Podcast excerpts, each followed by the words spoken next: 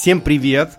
Это Илья Фоменко и подкаст Underpop. Это подкаст про музыкальную индустрию, в котором мы разбираемся, как же музыка становится популярной, как андеграундные артисты становятся не андеграундными артистами, э, что скрывает музыкальная индустрия и какие вообще секреты нужно знать артистам и музыкантам о том, как устроена эта индустрия. Сегодня в гостях у меня прекрасный гость Диана Пашковская – Диана работает старшим менеджером по работе с артистами в Яндекс Музыке. То есть сегодня у нас есть возможность узнать, как же строятся взаимоотношения артиста и таких больших сервисов, как Яндекс Музыка. Диана, привет! Привет, Илья. Наконец-то мы с тобой э, встретились обсудить рабочие вопросы, а не только просто сказать привет друг другу и поболтать обо всем подряд. Диана, ну у нас с тобой рабочих вопросов много. Да. Что заводишь людей в заблуждение сразу. На самом деле у нас, правда, с Дианой много каких-то сейчас совместных проектов. Я думаю, будет еще больше. Э, вот. Э, но сегодня мы будем расспрашивать Диану больше про ее работу. Хотя, конечно, свои, свой опыт я тоже э, не забуду упомянуть. Возможно, какие-то кейсы мои рассмотрим. Диана, ну, у тебя большой путь вообще в индустрии музыкальной. Давай ты сначала расскажешь, вообще, как ты попала, с чего ты начинала и как ты пришла к тому, э, как чем так ты, оказалось. Да, чем ты занимаешься сейчас. Это очень интересно, потому что нас слушают не только артисты. Давай, наверное, сразу обозначим, что в музыкальной индустрии в общей сложности я где-то уже порядка, наверное, восьми может быть, уже 9 лет. Путь начался очень давно, действительно, с э, таких самых простых и понятных вещей. Я всегда очень любила музыку. В какой-то момент мне удалось начать писать о музыке как музыкальному журналисту. При этом сразу обозначить, что у меня нет музыкального, а, не музыкального образования, не журналистского образования. И вот так потихонечку, это, знаешь, вот э, маятник начал раскачиваться, и если мы там промотаем немножечко вперед, получилось так, что у меня был опыт работы и Warner Music, когда он был представлен в России. Когда он был Warner Music. Да. Какое-то время я проработала с ребятами, там занималась пиаром а, всего роста артистов, то есть это был и иностранный каталог, там условный Эд Ширен, Ритора, Дуалипа и прочие с ними, Гориллас, вот, и, естественно, локальные артисты, которые подписаны на, на лейбл. Потом а, получилось так, что последние практически вот уже пять лет а, я работаю в Яндекс Музыке, после Ворнера я сделала небольшой перерыв, уехала уехала в Австралию, некоторое время перезагрузилась там, вернулась в Россию и решила, что пора двигаться дальше. Попала в команду Яндекс Музыки сначала на позицию редактора. А я очень много работала с контентом, то есть это составление плейлистов, это какие-то даже на самом деле внутри редакционных проектов придумывания кре- креативные всякие идеи, чтобы еще можно сделать такого с артистом и с его музыкой, чтобы подчеркнуть это на, на сервисе. А потом случилось так, что а, мне даже удалось немножко поработать с подкастами, потому что а, то, чем я, наверное, больше всего на сегодняшний день горжусь, это подкаст «Планетроника», который мы сделали с Ником Завриевым. И потом я поняла, что можно шагать чуть пошире, и мне удалось сделать в прошлом году музыкальную программу «Плюс дача», которая какой уже третий год а, вот в парке Горького а, разворачивается. «Плюс дача» стала таким трамплином а, для меня, чтобы перейти из команды редакции, которую я невероятно люблю, которой я э, за все очень признательна. Мы до сих пор работаем в супер тесной связке. А, перейти вот э, из команды редакции в команду AR, Artist Relations, то есть это наша небольшая команда, в которой мы занимаемся как раз придумыванием и реализацией креативных кампаний, которые помогают э, раскрыть артиста иногда с необычной стороны, иногда со знакомой стороны, но знакомой стороны далеко не многим, а только какому-то очень а, либо узкому кругу друзей, либо прям самым преданным фанатам. Так вот оно все и продолжается. Ну, там периодически, да, я читаю лекции, а, работаю со студентами, какое-то время помогала платформе Colors скаутить артистов, писала для многих изданий там про музыку, начиная от Esquire, Vogue, Cosmopolitan и запускал в свое время издание Егер Vibes. Ну, в общем, да, много чего было и много чего остается. Давай перечислим сейчас основные проекты, помимо Яндекс.Дачи, которыми ты занимаешься. Ну да, как ты вот правильно заметил, э, это музыкальная программа плюс дача, плюс есть несколько форматов и проектов, которые лежат э, внутри нашей команды, они связаны с артистами, которые в обозримом будущем, очень обозримом будущем будут э, выпускать альбомы. К сожалению, я не могу позволить себе назвать э, имена этих артистов, что это за альбомы, но мы будем а, делать с ними проекты. Плюс наш с тобой проект, который... Секретный возможно, пока. Да, да, да. Поэтому вот из рабочих моментов, э, да, очень обтекаемо могу только об этом говорить. Ну и есть несколько у меня предложений почитать лекции. Я сейчас просто готовлю курс э, лекций для, для студентов MBA. У меня много начинающих артистов, как ты знаешь. Я вообще специализируюсь на том, чтобы э, с нуля работать с артистами, да. И я так понимаю, Тебя можно расспросить про Искру, потому что Искра — это один из проектов, как раз посвященный молодым артистам, начинающим артистам. Вот давай смоделируем ситуацию. Вот, допустим, я начинающий артист, что я, кстати, реально начинающий артист.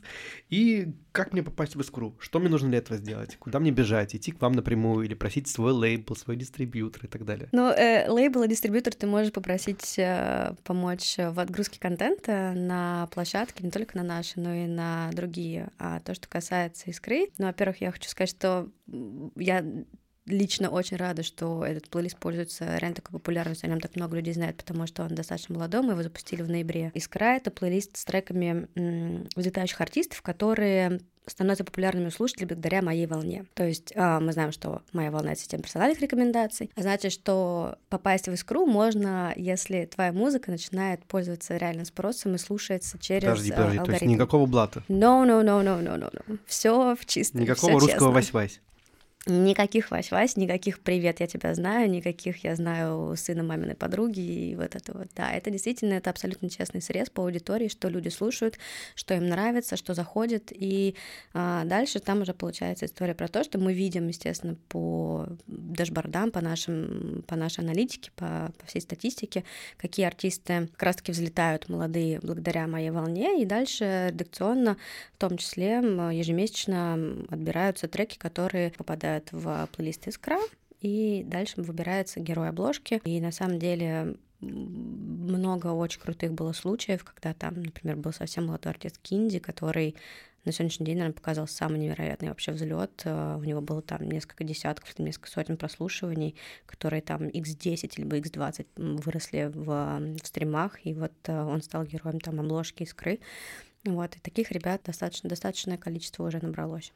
А давай вот разделим сейчас причину и следствие и немножечко расскажем про то, как действует моя волна, потому что это сейчас, мне кажется, один из основных алгоритмов потребления вообще контента на Яндекс Музыке. Об этом много говорил Алик Лузин на Бентлинг Саундчек но мы не можем здесь немножечко не упомянуть, как вообще происходит так, что трек фактически начинает вируситься в моей волне, хоть какие-то, вот, есть ли это для этого, не знаю, параметры видимые, да, как понять, что э, у меня есть шансы, и, может быть, мне нужно, не знаю, чуть больше нажать, просить там аудиторию, может быть, делиться моим контентом и так далее. Ну, во-первых, ты правильно заметила, что про это много рассказывал мой коллега, и мы с ним, кстати, какое-то время проработали вместе в редакции, Олег э, Лузин, и достаточно подробно про это было действительно рассказано на саундчеке. Маленькая ремарка, мне очень нравится просто должность Олега Лузина, как он подписывается, во всяком случае. Менеджер по счастью артистов он пишет. Да, да? Менеджер, мы, да это наш большой стрим, который мы называем «Счастьем артистов». Мы в нем стараемся... Сейчас, Олег, прости, пожалуйста, я лезу немножко в твой, в твой огород, но там мы действительно пытаемся сделать все возможное для того, чтобы артист был mm-hmm. доволен а, от...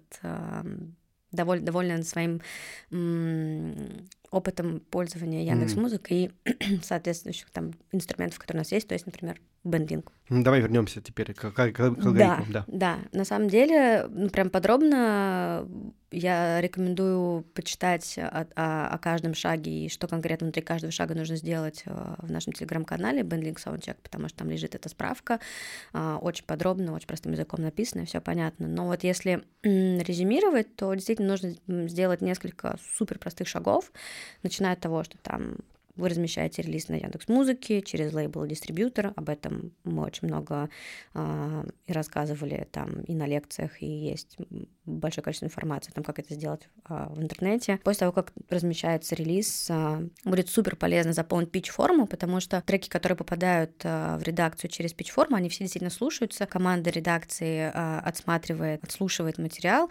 И, конечно, нельзя не обратить внимание на, на, на артиста, который рассказал о себе, смог приложить, не знаю, там пресс-релиз, э, там, приложить свои э, фотографии. То есть, когда можно нарисовать прям подробно образ а, музыканта, чью музыку ты слушаешь, так или иначе становится легче, ты становишься к этому артисту ближе. После того, как отгружен релиз, заполнена пич-форма, можно сделать свою страницу на BandLink, сделать пресейв, поделиться ссылкой на этот пресейв а, в соцсетях. И там регулярно, особенно за несколько дней до того, как выходит релиз, призывать свою аудиторию. Ребята, у меня выходит там, не знаю, песня, альбом, сохраните, вот вам ссылка вот как раз на этот пресейв на бендлинке, сохраните, чтобы когда релиз выйдет, вы его обязательно там не пропустили, вы его обязательно послушаете, вот. И в день релиза тоже а, можно ввести на Яндекс Музыку, когда выкладываются всевозможные, там, не знаю, сторис, картинки, посты о том, что все, смотрите, моя музыка вышла, бегите скорее, ссылка на Яндекс Музыку. Это тоже все работает на, на то, что алгоритмы подхватывают они видят спрос. И дальше, естественно, для закрепления а, материала круто, когда артисты делятся своими успехами на стриминговых сервисах, в своих соцсетях. Опять-таки, прикладывая ссылку на, mm. на релиз. Фактически нужно стараться вовлекать аудиторию по максимуму и не оставлять на какой-то самотек. А что-то делать со своей музыкой наконец-то. Вот именно, Сделайте да. что-то. Делать так, чтобы музыка на вас работала. Я все-таки попал в мою волну, редакция заметила мой рост и берет меня в искру. Что я получаю от этой искры? Много всего. Ну, правда, искре получается да, исполнилось не так давно, полгода. Как раз смотрели, что происходит вот с а, ее героями за тот промежуток времени, что они провели в плейлисте, и что происходит в том числе просто с их музыкой. У каждого из сколько там было, 60 артистов, по-моему, которые они стали героями плейлиста за полгода, да, это приблизительно 60 музыкантов. Количество слушателей в среднем увеличилось на 40%. Абсолютным рекордсменом среди всех этих ребят был вот ранее мной упомянутый Кинди. У него был там достаточно небольшое, правда, количество прослушиваний, но с тех пор, как он завирусился, его подхватили рекомендации, подхватила моя волна, и его попадание в искру привело к тому, что количество прослушиваний увеличилось в 10 раз и перевалило за 1 миллион. Для нас это такой, наверное, самый показательный случай, и, конечно, надеемся, что таких э, артистов будет больше. Теми э, успехами мы можем вот так вот прям делиться, говорить, что, ребят, смотрите, это вот реально работает. Правильно я понимаю, что фактически э, редакция Яндекс Музыки подключается к некой работе над артистом, да, помимо того, что, наверное, многие видели, мы сейчас еще прям скажем конкретно, это билборды, это mm-hmm. обложка плейлиста, это билборды по Москве пока что. Пока только по Москве или в городах еще нет артистов?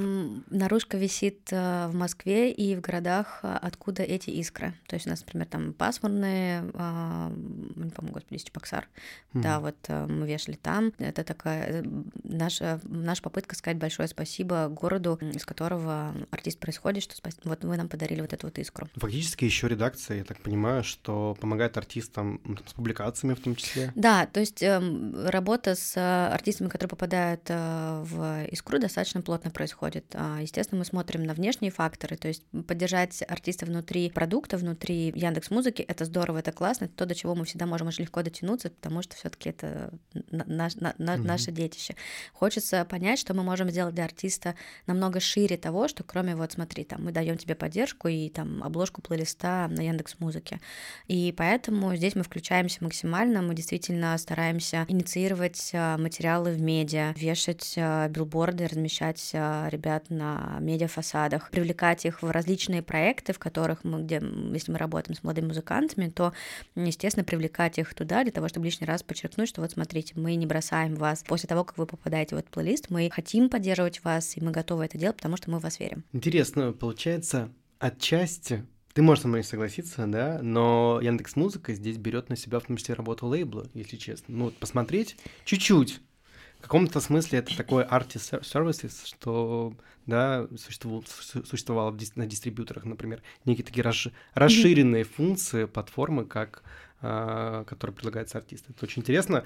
Мне кажется, это такой какой-то даже тренд, может быть, в будущем. Я знаю, что во всяком случае, у меня есть инсайт, что Яндекс не собирается открывать свой лейбл, вот, но в любом случае э, какие-то истории уже более глубокие взаимодействия с артистом происходят. Я понимаю, зачем это нужно, потому что чем, ну, плотнее идет работа с артистом, тем, я думаю, больше увлекается и слушатель таким образом. Ему интересно следить за артистом, да, на платформе, следить за какими-то другими форматами, которые предоставляют платформы и так далее. В общем, это такой интересный тренд, который... Я думаю, что ты знаешь, вот э, я сейчас размышляю об этом, и это в какой-то степени такое менторством, конечно, не назовешь, потому mm-hmm. что мы не можем объяснить артисту, какую музыку ему записывать, как ему работать и так далее. Мы ни в коем случае не касаемся никаких творческих процессов, но если мы понимаем, что у нас есть возможности, инструменты, понимание того, как артиста еще можно, как персонажа представить, показать с какой-то стороны, и это поможет понять в том числе его музыку, то кажется очень правильным в это вовлекаться, и я думаю, что любой артист так или иначе будет всегда благодарен за то, что его на таком старте поддержали и вот э, дали ему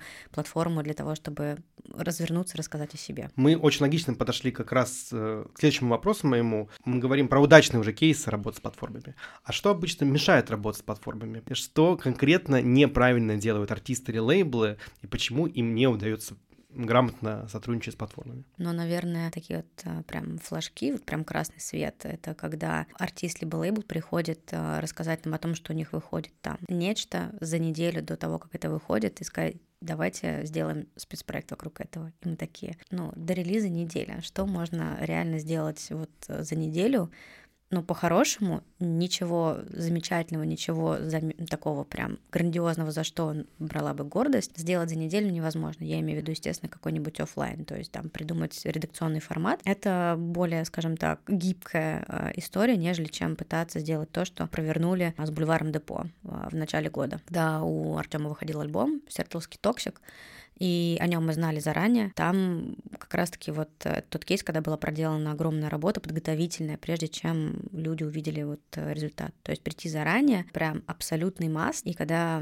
мы говорим заранее, мы имеем в виду закладывать от 6 до 8 недель до момента выхода альбома. Второй момент, наверное, моя личная э, боль, это когда есть желание поработать, но нет идеи. То есть бриф из разряда «давайте что-нибудь сделаем», мне сразу хочется ответить «ну что-нибудь, да, давайте сделаем». Давайте, давайте, давайте давайте, да. А что делаем? Ну, что-нибудь. Для меня, на самом деле, подобного рода штуки, когда приходит артист и говорит, давайте что-нибудь сделаем, сигналит о том, что он сам не знает, что он хочет. В моей голове артист, выпускающий релиз, он понимает, что это за релиз, на кого он нацелен, зачем он это делает, что он хочет донести, какую мысль он хочет донести.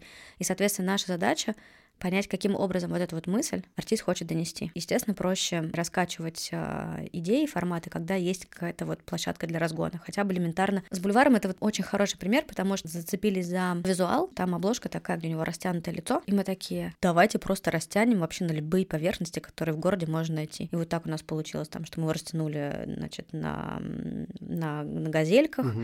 растянули на, там, на некоторые фасады на, на зданиях. Возвращаясь к тому, о чем я говорила, очень очень важно, чтобы это, соответственно, приходили заранее, приходили с идеей. С этого уже можно как бы толкаться, и все будет получаться. А давай посмотрим, может быть, на артиста поменьше. Угу. Вообще, вот э, какие основные ошибки они допускают. Можем даже на уровень питчинга, да, вернуться и посмотреть, какой информации обычно вам не хватает, чтобы действительно рассмотреть артиста лучше. Ты немножко про это говорила, но я думаю, надо закрепить, потому что супер важно. Какие проблемы остаются до сих пор, скажи? При подаче материала в целом? Во-первых, отсутствие качественных фотографий. Я понимаю, что фотки на полароид э, ночью без вспышки — это очень концептуально, но это не тот материал, с которым можно работать, его невозможно обтравливать. Ну, обтравливать, я имею в виду, его невозможно взять и вырезать там изображение артиста, чтобы поместить, например, в шаблон плейлиста. Они просто ненавидят дизайнеров. Мне кажется, что они просто, да, они действительно не любят э, этих людей, а их очень нужно любить. Вторая проблема — это неграмотный пич. Как только ты открываешь текст и видишь в нем ошибки, так или иначе начинаешь заводиться. То есть, mm-hmm. потому что это может сигналить о том, что человек ну, не то чтобы очень много времени потратил, но отнесся. Я понимаю, что мы все люди, мы допускаем ошибки. Но невнимательность в этих моментах иногда может прям вот э, жестко зацепить, да. Даже с точки зрения текстов и смыслов, когда ты читаешь, и ты не понимаешь, просто в воду читаешь. Либо там меня вообще красная тряпка для быка всегда была, когда еще занималась э, в, в редакции, как раз вот с питчингом сидела. Это когда артист писал «Моя музыка за меня сама все скажет». Да, это мой лучший. Это, это просто... Вообще. Я, наверное, когда-нибудь распечатаю это, повешу в рамку над своим рабочим местом, потому что ничего более вот э, глупого на самом деле, ну вот бесполезного даже, правда, не слышала. С учетом количества материала, который редакции приходится отслушивать, вот тратить время на подобного рода штуки, ну, это великая роскошь. А что ты думаешь про уникальных артистов, работающих э, в разных жанрах? Я тебе честно скажу, что из, вот из раза в раз, когда я прихожу в гости на подкаст или у меня есть возможность где-нибудь поделиться своим мнением, я везде привожу в пример Эйси Трейсера. Спасибо. Потому что это просто гениальный чел. Со всех сторон гениальный чел, с которым я очень надеюсь поработать. Знаешь, в чем фишка Эйси Трейсера? Он маркетолог. Это прекрасно, когда артист маркетолог. Когда артист э, немножечко может э, забыть о том, что он не только музыкой занимается, но развивает некую свою насмотренность и знает э, механику работы пиара, посевов, маркетинга. Я понимаю, что это его непрямая задача знать всю внутреннюю кухню, прям вот подробности, но если хотя бы по верхам человек понимает, что как работает, ему как музыканту в том числе тоже поможет, потому что хотя бы будет понимать, каким образом на музыке можно зарабатывать, что работает, а что не работает. В том числе это может, естественно, помочь там, выстраивании его имиджа, каким музыкантом он себя позиционирует, представляет. Персонаж это не персонаж. Либо он говорит, нет, вот я такой же музыкант, как обычный человек, то есть вот я и моя музыка, мы едины. Тоже рабочий подход. Насмотренность для музыканта музыканта, это, я считаю, правда важно. Про боли понятно. Давай о хорошем. Уже третий год, если третий год, поправь меня, музыкальная программа проходит на Яндекс Даче. Как корректно говорить? Плюс, плюс дача, да? Говорить правильно? Плюс дача, правильно говорить, да. Значит, третий год проходит музыкальная программа на плюс даче.